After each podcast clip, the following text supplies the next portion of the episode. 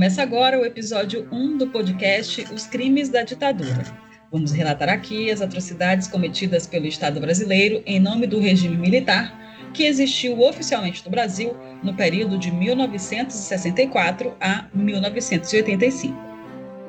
Todos os fatos aqui expostos são de domínio público e registrados nos livros de história. Usamos como fonte de pesquisa documentos produzidos posteriormente pelo próprio governo brasileiro, como os três volumes do relatório final da Comissão Nacional da Verdade, que investigou os crimes da ditadura a partir de 2012.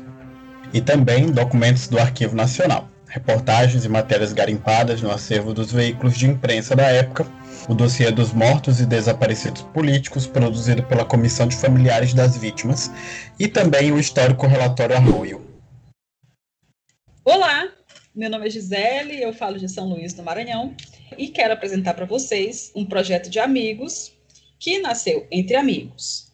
Amigos que têm muitas coisas em comum, inclusive o amor pelas verdades históricas e pela vontade de falar sobre elas. Assim surgiu o podcast Os Crimes da Ditadura, que tenho o prazer de dividir os microfones com mais três amigos que também vão se apresentar agora. Fala galera, eu sou o Ed Edson, também sou de São Luís, apaixonado por história. E nesse momento de pandemia, nós resolvemos nos juntar não só para trocar ideia, como a gente sempre faz, mas para fazer, para trazer utilidade pública e informação de qualidade para vocês. Olá, olá, eu sou Alan, eu falo aqui de Fortaleza, do Ceará, e esse nosso projeto, ele nasce muito dessa necessidade de falar é, sobre esse processo da ditadura militar, essa ferida aberta na nossa sociedade, principalmente nesse tempo de muito revisionismo, onde muitas pessoas próximas a gente ignora ou rechaça, ou chama a tal ditadura de dita branda, né? E não é isso, a gente vai causar um bocado, falar bastante aqui. Olá, meu nome é Josiara, Jubes para os íntimos, falo do Rio de Janeiro, a cidade maravilhosa, que ultimamente não anda tão maravilhosa assim. Estarei aqui como comentarista para tacar fogo no mundo e para mostrar um pouquinho mais dessa história que todo mundo faz o carrega aquela vontade de dizer que não existiu. E como diria Edmund Burke, um povo que não conhece sua história está condenado a repeti-la. Então, vamos nessa. É isso. Inclusive, é um, um, lema muito recorrente na, entre os grupos que, que trabalham essa questão da memória da ditadura militar, né? Que é preciso continuar falando para que não se repita nunca mais, né? Então, essa que é a ideia. E eu só queria pedir de antemão também desculpas aos nossos ouvintes, porque como vocês perceberam, estamos em várias partes do Brasil. Então, qualquer falha do áudio ou técnica, com certeza é por causa da internet, tá bom? Se vocês ouvirem também uns miados por aqui, todo mundo é gateiro. Muito bem. Então, vamos começar. Vamos nessa. Episódio 1 a cronologia do golpe civil-militar de 64 ou a estratégia política que deu muito errado. Nesse primeiro episódio, trazemos o contexto social e político que deu origem ao golpe de Estado de 64 e, na sequência, a implantação do, da famigerada ditadura militar no Brasil.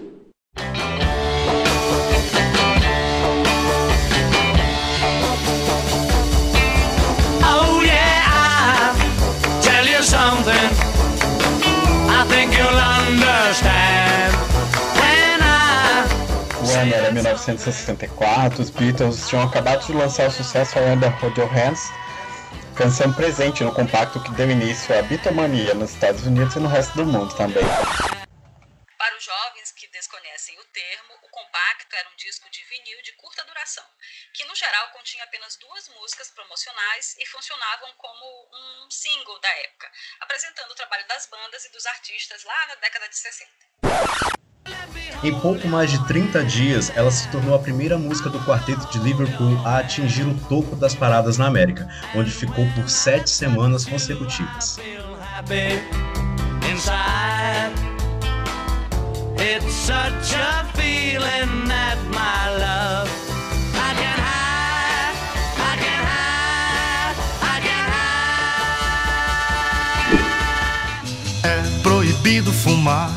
Enquanto isso, no Brasil, a juventude se deliciava com canções como É Proibido Fumar, de Roberto Carlos, que já era famoso na época e ajudou a consolidar o movimento da Jovem Guarda no país a partir de um programa de televisão de mesmo nome, que passou a ser exibido em 1965 na TV Record.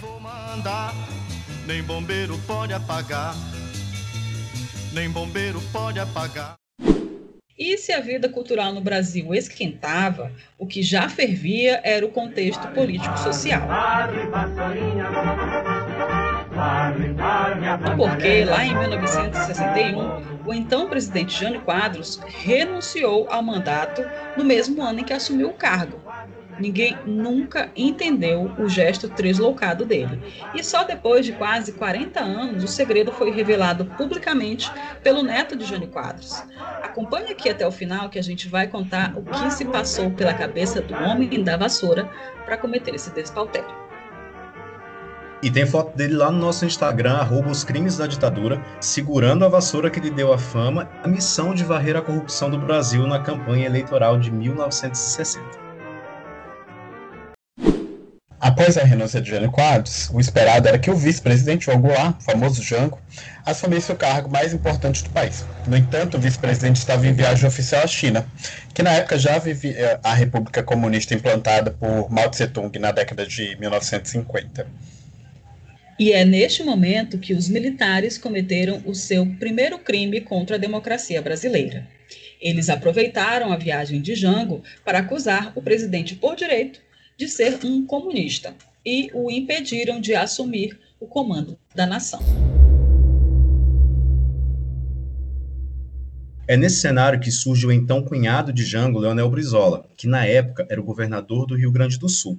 Ele foi o grande negociador da crise política iniciada por Jânio Quadros e depois de muita conversa, militares, apoiadores e opositores de Jango fizeram um acordão e definiram que João Goulart assumiria o papel de chefe de Estado num regime parlamentarista. Veja só.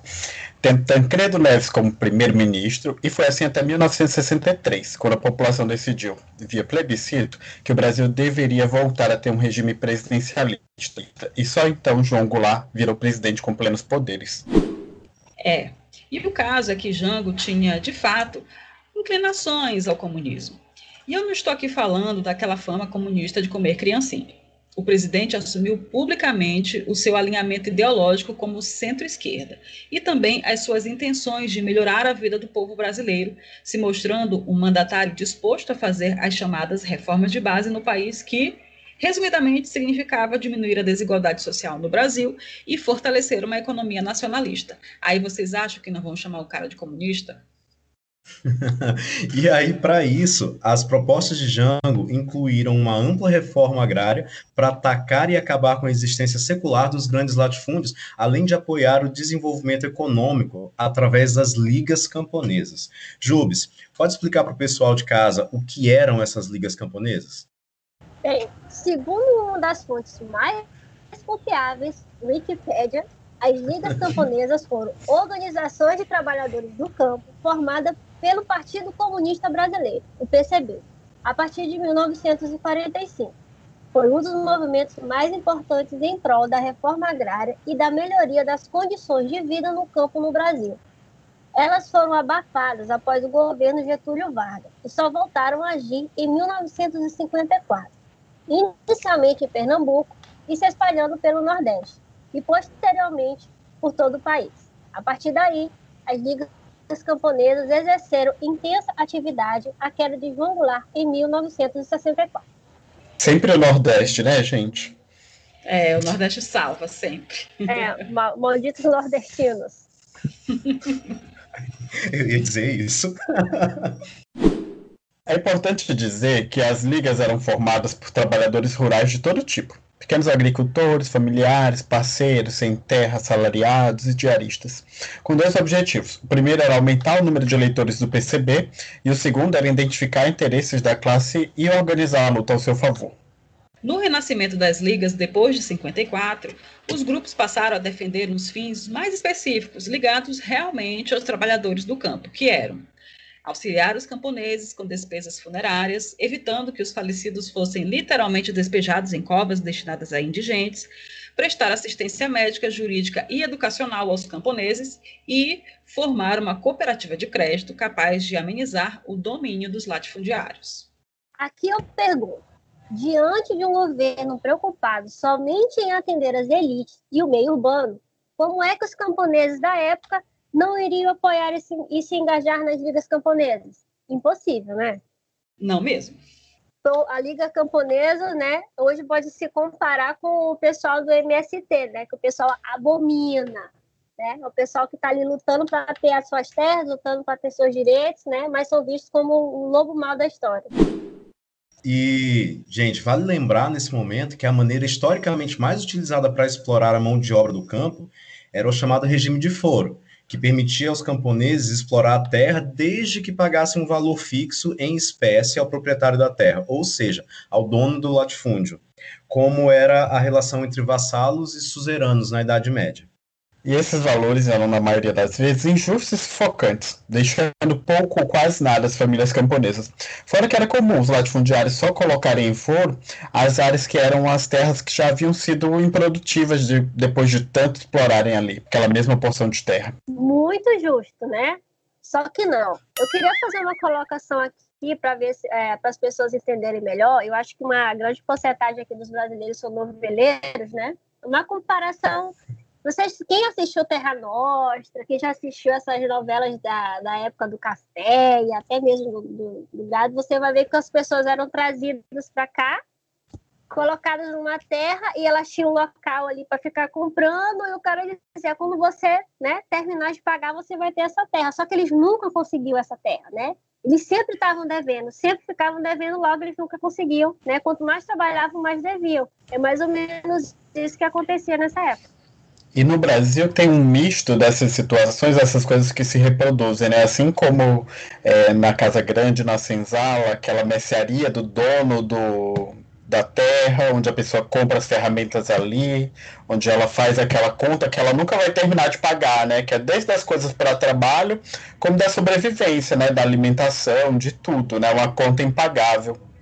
Inclusive, é, esse é um dos critérios que se para se definir o que é o trabalho escravo moderno, né? O moderno trabalho escravo, que é quando você tem dívidas e você nunca consegue sair daquela terra, daquele trabalho para qual você foi convocado, né? Enfim, vamos retomar nosso relato. O Jango também anunciou uma reforma do espaço urbano com a criação de condições para que os inquilinos pudessem comprar os imóveis por eles alugados. Olha só que maravilha! por meio de um auxílio que seria disponibilizado oficialmente pelo governo federal.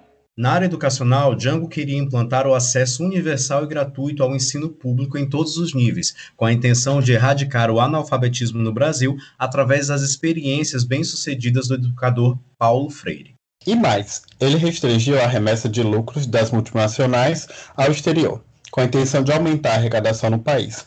Então, toda empresa estrangeira só poderia enviar 10% dos lucros anuais em cima do capital investido no Brasil ao seu país de origem. Isso numa época em que os lucros dessas empresas chegavam à marca astronômica de 5 mil por cento. Mas que com a devida maquiagem fiscal, né, acabavam deixando apenas migalhas para a arrecadação do fisco. Ele também chegou a anunciar a estatização de refinarias privadas no intuito de fortalecer a Petrobras e o petróleo nacional, e também tornou de exploração estatal os serviços de energia elétrica, as telecomunicações e a produção siderúrgica. Aqui, nesse ponto, você já pode imaginar o que aconteceu, né? O cara meteu a mão no vespeiro. Fortalecer a economia nacional tá de boa. Mas quando ele decidiu tirar dos ricos para dividir com os pobres, meus amigos, João Goulart passou a encarar protestos maciços dos setores mais conservadores da sociedade. Instantaneamente, ele foi acusado, de novo, de ser um comunista aliado à China e à então União Soviética. Sabe o famoso bordão, vai para Cuba? Não é de hoje. Na época, os conservadores alegavam que Jango queria transformar o Brasil em Cuba, ou pior, na China. Quando o presidente passou a defender que faria as reformas a qualquer preço, os conservadores passaram a tratá-lo com apelidinhos carinhosos como perigo comunista, perigo vermelho e até conspirador comunista. É mais ou menos o que todo mundo é taxado hoje, né? Agora, Chamou o presidente bobo de bobo. E a gente acrescenta aí a Cuba e a China, a gente acrescenta aí agora a Venezuela também, né? Brasil, é, o Bra... é, é, meu Brasil não vai virar Venezuela. Né? A bandeira será vermelha. Nunca. Ai, que saco disso, é. gente. Já me mandaram para Venezuela, inclusive. Vou. Eu queria ali para Aruba, Coração. Não, pra É. Me, manda. Fica ali de É, frente para o Caribe, né? Punta Cana. Eu topo. Não acho ruim, não. Só fazer um pix aí na minha conta, ó. Tô, tô indo pra Cuba. Mas Adoro. Mas aqui eu pergunto: que setores conservadores esses que viraram pedra no sapato do presidente?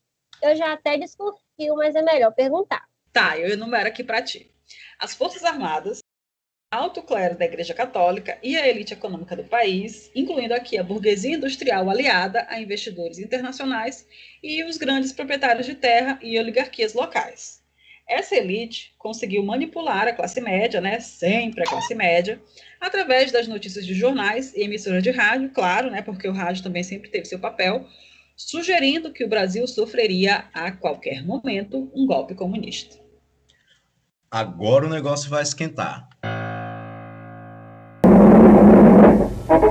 Aqui estão as manchetes de todo mundo e as mais importantes notícias locais. O seu repórter Esso lhe é oferecido pela Esso Brasileiro de Petróleo e pelo seu revendedor Esso. Puta que pariu, vocês ouviram isso? Começa aqui a cronologia do golpe. No dia 13 de março, João Goulart defende publicamente as reformas de base num super comício para 200 mil pessoas na Central do Brasil. Jango recebeu muita adesão dos trabalhadores depois desse evento, mas teve resposta relâmpago dos conservadores. Apenas sete dias depois, apenas sete dias depois do comício no Rio de Janeiro, a resposta dos opositores veio através de uma marcha, né? Como não poderia deixar de ser, né? Tem um nome muito, muito específico. É a Marcha da Família com Deus pela Liberdade. Esses nomes maravilhosos. O nome é, vocês vão ver mais. Realizada em 19 de março de 64, a marcha reuniu cerca de 500 mil pessoas na Praça da Sé, em São Paulo. Mulheres com seus textos rezando pelo Brasil, é, faixas com frases e rimas toscas como verde e amarelo, sem foice nem martelo, um, dois, três, jango no xadrez, e vermelho bom, só batom. Além do slogan Família que reza unida, permanece unida. Morri! E o perfil dos manifestantes não espanta. Representantes da classe mais abastadas, o que fez a classe média da época achar que eram abastados também. E encher as ruas contra as reformas de Jango. Então 2020 isso, né? Nem parece que a gente está falando de 64.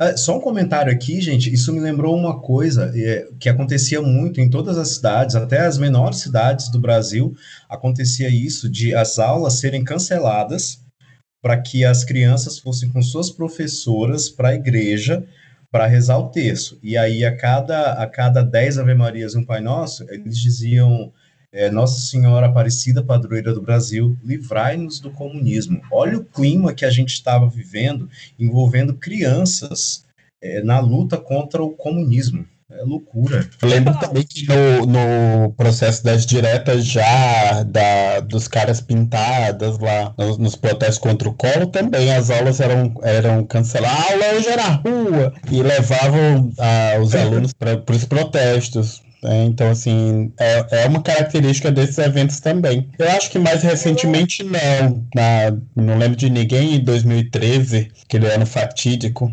pessoas é, terem esse movimento. Eu acho que 2013 foi uma coisa mais espontânea, tem até que estudar isso. Você vê que agora só quem se manifesta é vagabundo, tá entendendo? É comunista, é esquerdopata, tá entendendo? É, é só a gente que tá, é só a gente que tá indo pra rua se manifestar. Eles não, eles fazem uma organização, né, familiar, organizada, né, tirando selfie com soldado, né, com tudo. Enquanto né, pedindo o fechamento do STF. E aí tá tudo, tudo na paz, né? Em plena segunda-feira eles estão lá se manifestando, mas eles não são vagabundos. Vagabundos são os esquerdopatas, comunistas, que nem eu, né? Desde pequenininha, que vão que pra lá, né? Que nem nós. E quando a gente pega essa perspectiva da, da classe média se achar abastada, a gente lembra até desses memes da internet. Que, tipo, quando se fala em, em taxar grandes fortunas, aquele cara que ganha 5 mil reais já acha que é com ele. Exatamente. É, ele acha que o Celta dele é uma grande fortuna, gente. Gente, coitado. Você pode conferir as fotos da marcha, né? Da marcha com Deus, pela família, no Instagram, os crimes da ditadura. Já tá tudo lá. Também tem foto do comício que enfureceu os conservadores, com Jango ao lado de sua belíssima Maria Tereza Goulart, falando aos estudantes, operários e camponeses presentes. E eu queria dizer para vocês que a viúva de Jango, ela tá viva, tá? Até hoje, e ao, ao, ao alto dos seus 83 anos, ela continua criticando publicamente quem defende o golpe militar, como certos presidentes, né, que nós não vamos citar o nome aqui. Nem precisa, né? Aqui eu vou transcrever um trecho da reportagem publicada pelo jornal Folha de São Paulo, na edição do dia 20 de março de 64, um dia depois da marcha. A manchete é: São Paulo parou ontem para defender o regime. O trecho escolhido é parte do discurso do então presidente do Senado, Auro Soares de Moura Andrade. Abre aspas. Sentimos que hoje é um dia de importância histórica para o Brasil. O povo veio à praça pública para demonstrar sua confiança na democracia. Veio para afirmar perante a nação que os democratas não permitirão que os comunistas sejam donos da pátria. Democratas do Brasil, confiem. Não desconfiem das gloriosas forças armadas de nossa pátria. Dentro de cada farda não está somente um corpo, mas também uma consciência e um juramento feito. Que sejam feitas reformas, mas pela liberdade. Se não, não. Pela Constituição. Se não, não. Pela consciência cristã do nosso povo. Se não, não. Fecha aspas. Gente, eu quase me vi assim, pegando o DeLorean, assim, sabe? Nossa, é muito Brasil 2019, 2020. Quem foi que organizou essa tal Marcha da Família? É aí que entram as dezenas de organizações de estudantes comunistas, né, que surgiram no início dos anos 60. A União Cívica Feminina de São Paulo, a Campanha da Mulher pela Democracia no Rio de Janeiro, a Fraterna Amizade Urbana e Rural, a Sociedade Rural Brasileira, a Fiesp, ora ela, e o famigerado Instituto de Pesquisa e Estudos Sociais, o IPES. É, anos mais tarde, inclusive, foi confirmado que esse instituto aí, o IPES, foi diretamente financiado pela CIA, a inteligência norte-americana, que naquela época só pensava em uma coisa: não perder países aliados para o bloco socialista na famosa Guerra Fria. Também era o, I, o IPES, ou IPES, quem estava por trás do financiamento dessas milhares de organizações anticomunistas que falamos agora, além de muitas outras que continuaram aparecendo depois do golpe. Que surpresa, hein? Os Estados Unidos envolvidos no golpe. Em março, as comemorações pelo aniversário da Associação dos Marinheiros e Fuzileiros Navais, entidade já considerada ilegal uh, na época, terminou em confusão no Rio de Janeiro o Cabo Anselmo, uma figura de papel bem controverso durante a ditadura e que terá um episódio exclusivo nesse podcast, se empolgou mais do que devia e defendeu as reformas de Jango para os 2 mil militares de baixa patente presentes na festa. Cabo Anselmo, Cabo Anselmo, né? Vamos saber mais sobre ele aí próximo, mas sendo cabo a gente já imagina, né, que tá, está por vir. um ser humano incrível, tenho certeza. O ministro da Marinha, Silvio Mota, mandou prender os organizadores do evento com alegação de desobediência militar e teve que enfrentar a famosa revolta dos marinheiros. Resultado da encrenca, o ministro acabou demitido pelo presidente, o que deixou o alto comando das Forças Armadas totalmente indignado. No dia 30 de março, entusiasmado com a manifestação dos marinheiros e dos fuzileiros navais, Jango vai ao Automóvel Clube do Rio e discursa para sargentos do Exército, também defendendo as reformas de base e enfurecendo mais ainda o alto escalão militar. É, só que dessa vez a reação veio mais rápido ainda ainda na madrugada de 31 de março, antes mesmo do esperado pelos próprios conspiradores. O general Olímpio Mourão Filho, comandante do, da 4 Divisão de Infantaria do Exército, em Juiz de Fora, é, dá início ao golpe quando decide encaminhar suas tropas de Minas até o Palácio das Laranjeiras, no Rio de Janeiro, onde Jango estava. Pela manhã, o presidente enviou duas tropas do Exército do Rio até Minas e deixou o chefe do gabinete militar, Assis Brasil, de sobreaviso. Enquanto isso, a Mauri Cruel, comandante do 2 Exército de São Paulo, ligado ao presidente, mudou de lado. Por telefone, ele pede que Jango dissolva o Comando Geral dos Trabalhadores e a União de Estudantes, porque estudantes e trabalhadores são sempre os primeiros a apanhar, né? E que demita também os ministros de esquerda mas o presidente se recusa a fazer isso. Depois da negativa, as tropas cariocas enviadas por Jango acabam aderindo aos militares golpistas. Assim começa o golpe militar de 1964. Em pleno dia da mentira, 1 de abril, o forte de Copacabana é tomado por militares golpistas. Em Recife, Miguel Arraes, governador de Pernambuco, foi preso e no Rio de Janeiro, a sede da Uni foi incendiada. João Goulart decide seguir para Brasília na tentativa de organizar uma resistência efetiva, mas ele não consegue de jeito nenhum. E assim acaba partindo para Porto Alegre, onde é recebido por Brizola. É, e apesar do golpe ter recebido o apoio dos governos de São Paulo, com Ademar de Barros, do Rio de Janeiro, com Carlos Lacerda, e de Minas, com Magalhães Pinto, figuras públicas se manifestaram na defesa de Jango, como o deputado federal por São Paulo, Rubens Paiva, que ainda viria a ser um desaparecido político pelas mãos da ditadura em 1971 e só teria sua morte confirmada pelos militares envolvidos no crime 40 anos depois. Muito tempo, né? Demais. Nós vamos reproduzir parte dessa defesa feita por Rubens Paiva em entrevista à Rádio Nacional no dia 1 de abril de 1964. Rádio Nacional do Rio de Janeiro, de plantão pelo Brasil comandando uma grande rede de emissoras, integradas na Guanabara pela Rádio Ministério da Educação e Cultura, em São Paulo pela Rádio Nacional de São Paulo e em Brasília pela Rádio Nacional do Distrito Federal, além de muitas outras emissoras do interior, as quais inclusive pediríamos a gentileza de telegrafar enviando os seus prefixos para que pudéssemos mencioná-los aqui. E senhoras e senhores, continuando com esta série de depoimentos ao microfone da Rádio Nacional do Rio de Janeiro, esta madrugada de 1 de abril, vamos trazer o deputado Rubens Paiva, representante do Estado de São Paulo no Congresso Nacional. Meus patrícios, me dirijo especialmente a todos os trabalhadores, a todos os estudantes e a todo o povo de São Paulo, tão infelicitado por este governo fascista e golpista que neste momento vem traindo seu mandato e se pondo ao lado das forças da reação, para que todos, em greve geral, deem a sua solidariedade integral à legalidade que ora representa o presidente João Goulart.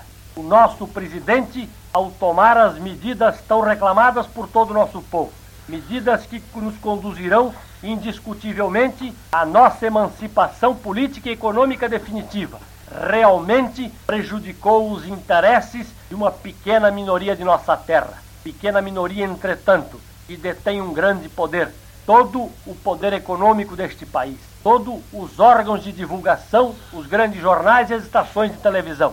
É indispensável, portanto, que todo o povo brasileiro, os trabalhadores e os estudantes de São Paulo em especial, estejam atentos às palavras de ordem que emanarem aqui da Rádio Nacional e de todas as outras rádios que estejam integradas nesta cadeia da legalidade. Julgamos indispensável que todo o povo se mobilize tranquila e ordeiramente em defesa da legalidade, prestigiando a ação reformista do presidente João Goulart, que neste momento está com o seu governo empenhado em atender a todas as legítimas reivindicações de nosso povo.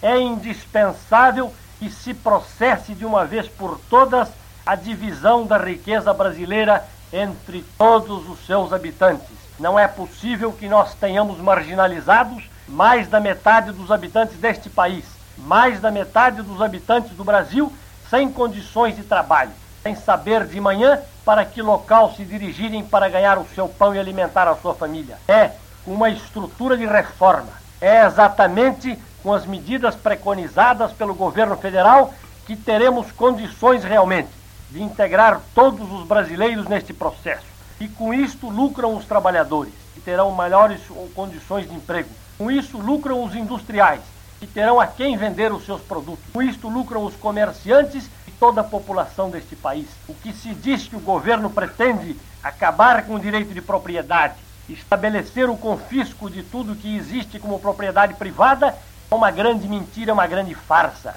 O presidente João Goulart, em suas reformas, visa tão somente dar ao povo brasileiro uma participação na riqueza deste país.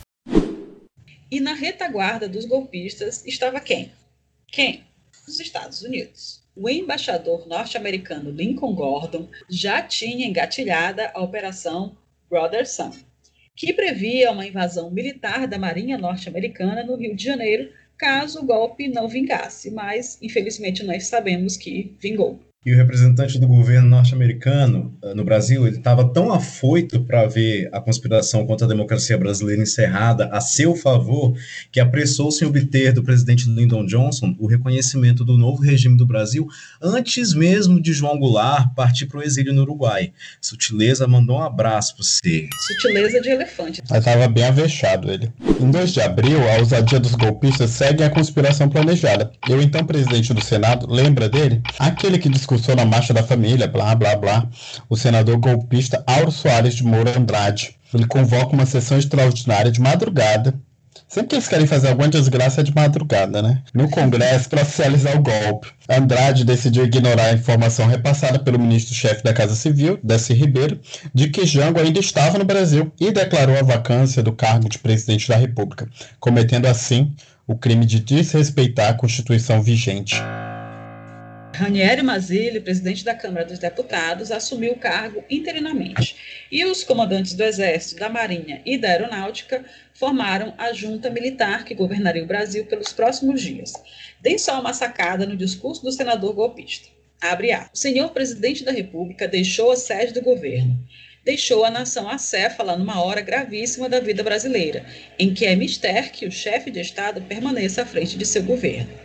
Esta cefalia configura a necessidade do Congresso Nacional, como poder civil, imediatamente tomar a atitude que lhe cabe. Fecha aspas. E foi assim que o golpe de 64 virou um golpe civil-militar. A única coisa que nos consola nesse contexto, bem aí, é que esse Auro Soares de Moura Andrade foi parar na lata de lixo da história, né? Ninguém nem lembra dele nos tempos de hoje. É, não tem um nome de rua com o nome desse homem. Graças a Deus. Eu fui no Google para saber quem era ele. Ok, Google. Aí, refazer pesquisa. Não encontrou nada. Não tem nada não, não tem nada não. É um coitado mesmo, né? É, tadinho dele. Em 21 de novembro de 2013, em ato simbólico, o plenário do Senado tornou nula a declaração de vacância do cargo de presidente feita em 64.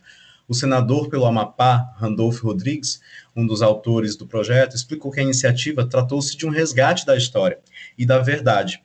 Abre aspas. Visando tornar clara a manobra golpista levada a cabo no plenário deste Congresso Nacional e corrigir, ainda que tardiamente, uma vergonha da história para o poder legislativo brasileiro. Fecha aspas.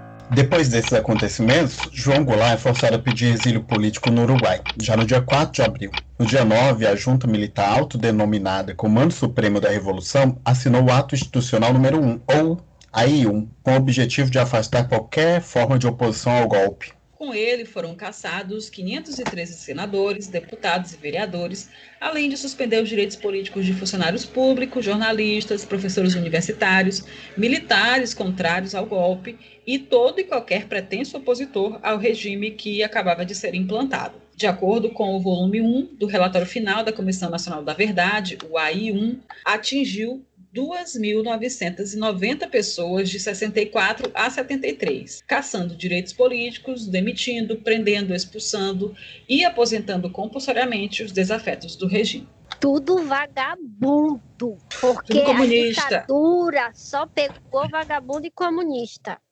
Outra determinação do AI1 foi a realização de uma eleição indireta, que ocorreria no dia 11 de abril com a participação somente dos deputados e senadores escolhidos pela junta militar para votar. Votar entre aspas, né? E escolher o novo presidente do Brasil, no caso, o indicado pela junta militar, o Marechal Humberto de Alencar Castelo Branco, e assim o golpe de 64 estava consumado.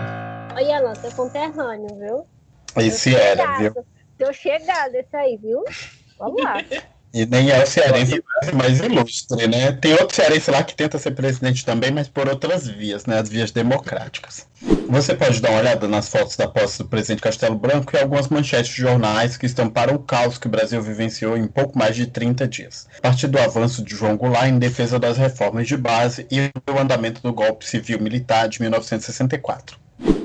É, mas antes de terminar o episódio, nós só vamos trazer aqui aquela informação prometida lá no começo as motivações para o então presidente Jânio Quadros ter renunciado à presidência ainda em 61, tornando-se então a hora zero do pesadelo que o Brasil viveria por mais de 20 anos. Jânio Quadros nunca explicou publicamente seus motivos, mas em seu leito de morte, 30 anos após a renúncia, ele segredou ao neto, que tinha o seu nome, as razões para tamanha loucura. Tudo só foi revelado ao país em 1999, numa entrevista que Jânio Quadros Neto deu ao Fantástico bem Rubinho Barrichello, né? A informação, assim, praticamente 40 anos depois da renúncia, veio a explicação, né? Que demora, gente. É, não, eu fico imaginando ele lá pra morrer. Ele, não, não, não, não, pera, pera, para tudo, eu tenho que falar, tenho que falar. Para, para, para, para, para. ninguém sai, ninguém sai. Como é o nome dele, gente? Que fala para, para, para. João Kleber. João Kleber. Seu João é, Kleber no leito de morte. Para, para, para. Até a morte se assustou nessa hora e deu tempo para ele falar. Vai, meu filho, fala, fala aí que eu, eu espero. Vou sentar fala aqui. Fala que eu espero. Muito se especulou a respeito do ato impensado do Homem da Vassoura. Mas a verdade é que a renúncia foi uma tentativa de golpe para que ele voltasse a assumir o cargo com maiores poderes. Seguem as exatas palavras do ex-presidente transcritas pelo neto dele em 1991, poucos meses antes de sua morte, no início de 92. Abre aspas. A minha renúncia era para ter sido uma articulação. Eu nunca imaginei que ela seria de fato aceita. Tudo foi muito bem planejado, organizado.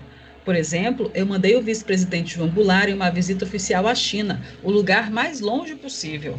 Assim, ele não estaria no Brasil para assumir no meu lugar ou fazer articulações políticas. Eu pensei que os militares, os governadores e principalmente o povo nunca aceitariam a minha renúncia. Pensei que iriam exigir que eu ficasse no poder, porque Jango era inaceitável para as elites. Fecha aspas. Puta que pariu, bicho. Santa inocência, meu Deus. Curte, curte, né? O desgraçado traça um negócio, né? né? Uma, na cabeça dele. Uma estratégia na cabeça dele. Ele achou que aquilo ia dar certo, né? Aí a gente tá pagando pato até hoje, né? É, ele esqueceu fedeu, de combinar com o povo, né? É, fedeu com o país todinho até hoje, né? Pois é. Aí só faltou, como diria Mané Garrincha, né? Só faltou combinar com os russos. Não, porque apesar da burrice atestada, pelo menos Jânio Quadros assumiu que essa foi a burrada do século, né? A, abre aspas, achei que voltaria para Brasília com glória. Ao renunciar, eu pedi um voto de segurança e a minha permanência no poder, porque isso é feito frequentemente pelos primeiros ministros lá na Inglaterra. Eu fui reprovado. Ai, gente. Perdão. Engasguei. Engasguei com cuspe, gente. É, Jânio me, me, me coisando aqui, puxando minha cadeira. Apesar da burrice atestada, como eu estava falando, pelo menos ele assumiu a, a burrada dele e achando que voltaria com glória, né? Mas vamos lá ao, ao abre aspas. Achei que voltaria para Brasília com glória. Ao renunciar, eu pedi um voto de segurança e a minha permanência no poder, porque isso é feito frequentemente pelos primeiros ministros lá na Inglaterra. Eu fui reprovado e o país pagou um preço muito alto, deu tudo errado. A renúncia foi uma estratégia política que não deu certo e também foi o maior fracasso político da história republicana do país, o maior erro que cometi. Fecha aspas. Era mais fácil ele tá com a Glória, a dona Glória lá, que faz a farofinha para vender no sinal, que tá com Glória, né? Como é que o cara acha que uma, uma coisa que os ministros lá na Inglaterra, Inglaterra vai vir aqui no Brasil? Ele estava se achando a rainha. Certo. Gente, eu achei muito, muito inocente, gente. Né? A, a, pessoa acha que o pessoal que toma. A gente toma café preto três dias no sol, três horas da tarde no sol quente, o cara quer comparar com o pessoal que toma chá da tarde lá na Inglaterra. Não dá certo. a participação política também, acho que o brasileiro médio, né, ele deve ter pensado, ó, se você for hoje, amanhã é, já faz dois dias que eu for.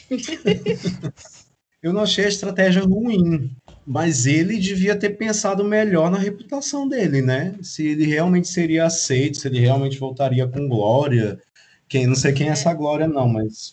Não, foi bem pensado. Ele falou: para onde mais longe que eu posso mandar esse visto? Para a China, vá para a China. Pode um país comunista, para gerar comentários, para dizer que ele estava confabulando lá, entendeu? Só que ele precisava ter olhado para o próprio rabo dele, né? A autoestima dele estava lá em cima, né? Porque ele achava que o povo ia ficar, não vá, não vá. É, mas, mas é, apesar dele, apesar da gente ficar achando que era só a autoestima exacerbada dele, ele realmente pensou em algo um pouco mais maldoso. Tanto que quando o Jango volta de, da China, ele encontra um problema seríssimo aqui, porque os, os militares não querem que ele assuma o poder do Brasil. Tanto que ele vira é, presidente de um regime parlamentarista, né? A gente até vai contar com mais detalhes dessa história no, no capítulo 3, no episódio 3 do, do podcast. É, ele arrumou um problemão pro, pro, pro Jango quando o Jango voltou da China. Isso só porque ele queria. Isso, isso só porque ele queria voltar ao poder com mais poderes. Mas, tipo, que mais poderes eram aqueles? Porque a gente já vivia numa democracia naquela época, né? Vai saber o que, que ele queria. Pegaram a vassoura do, Jânio, do Jânio e varreram ele para fora, né? Pelo menos isso. Acho que ele pegou aquela vassoura do desenho do pica-pau e falou: e lá vamos nós!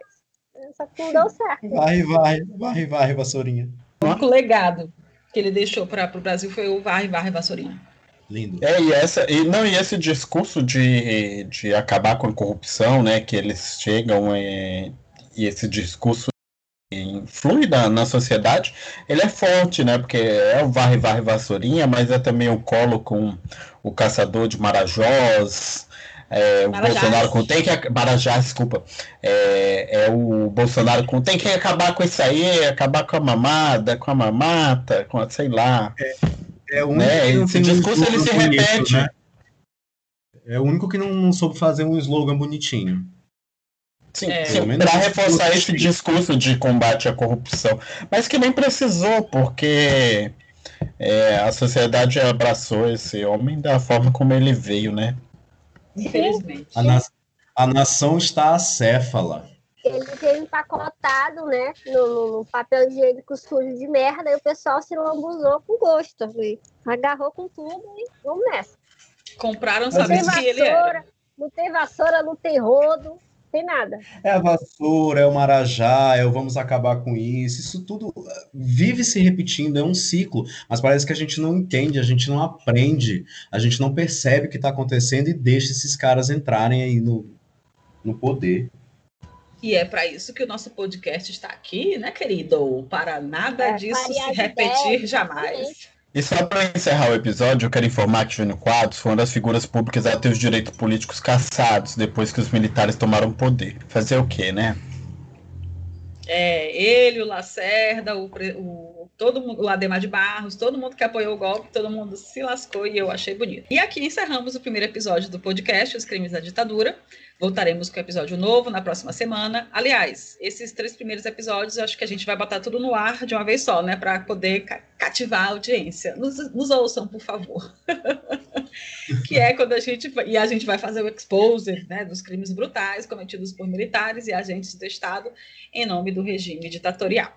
Enquanto isso, você vai poder ver fotos de alguns personagens citados nesse episódio, bem como as manchetes desses dias de luta e nosso perfil no Instagram, o arroba os crimes da ditadura. Vamos deixar os links de pesquisa na descrição do episódio na sua plataforma de podcast. Sugestões, erratas e contribuições serão aceitas no e-mail os crimes da ditadura podcast@gmail.com. Muito obrigado para você que nos ouviu até aqui. Eu sou Ed Edson, me despedindo. Galera, muito obrigado pela oportunidade. É, eu agradeço, se você escutou até aqui, eu agradeço sua companhia e os convido para escutar os próximos episódios que estão disponíveis aqui. Como, como nós falamos, o primeiro presidente dessa da, da ditadura militar foi o Castelo Branco, que é cearense, e uma, uma dica minha é a, biografia, na qual ele fala é, Castelo, a marcha para a ditadura. Eu acho que nela a gente consegue ouvir mais e ver, aprofundar mais sobre esses temas. Fico por aqui também, tá? Um abraço para todo mundo, tá? Beijos comunistinhos para todos, né? Coração vermelho e até nosso próximo podcast. É, eu também me despeço por aqui, só lembrando que a dica literária aí que o Alanzito deu do Lira Neto, com a biografia do, do Castelo Branco, também vai estar tá aí na descrição do podcast, na sua plataforma de podcasts. Até o próximo episódio, muito obrigada, um abraço a todos.